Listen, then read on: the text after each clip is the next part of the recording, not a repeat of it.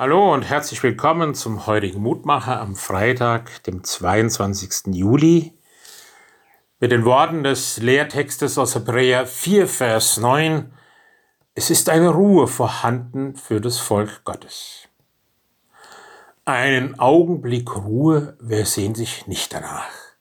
Feierabend, das Telefon schweigt, keine Maschine läuft, einfach nur Ruhe.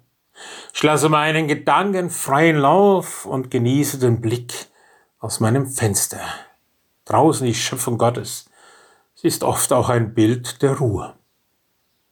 Solche Augenblicke erwecken in mir eine Sehnsucht. Ich hätte gerne weniger Lärm um mich herum und oft genug ja auch noch in mir.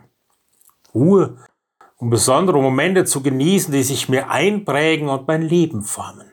Offen sein für Gottes leise Stimme, die der Lärm meines Alltags oft übertönt. Raum haben, um auszuspannen vor Gottes Augen, selbst runterzufahren und mein Leben mit Gottes Sicht auf mein Leben abzugleichen. Die Abweichungen zu erkennen, sie auszusprechen, umzukehren und neu anzusetzen mit Gottes Kraft.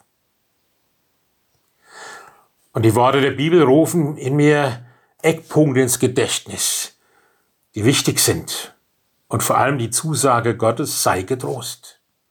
Mit diesen Worten löst Gottes Geist in mir eine Ruhe aus, mit der ich getrost in meinen Alltag gehen kann. Die Ruhe des Heiligen Geistes tritt an die Stelle der Angst, die mich so oft bewegt, uns alle doch in diesen Tagen. Sei getrost. Und es ist eine Ruhe vorhanden. Und jeder Sonntag ist für mich ein Appetitanreger auf die himmlische Ruhe, die mich nach meinem Tod erwartet. Vielleicht hat sie Seiten an sich, auf die ich noch gar nicht gekommen bin, die ich aufgrund meines beschränkten Denkens noch gar nicht kommen kann.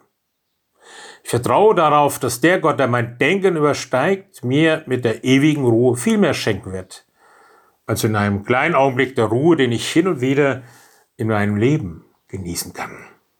Und so bitte ich dich, herrlicher Gott, dass du immer wieder die Ruhe schenkst, Ruhe aus dir und vor dir, die hinauswächst in die ewige Ruhe und dass ich hier schon etwas davon genießen darf und ausstrahlen darf in diese laute und lärmende Welt.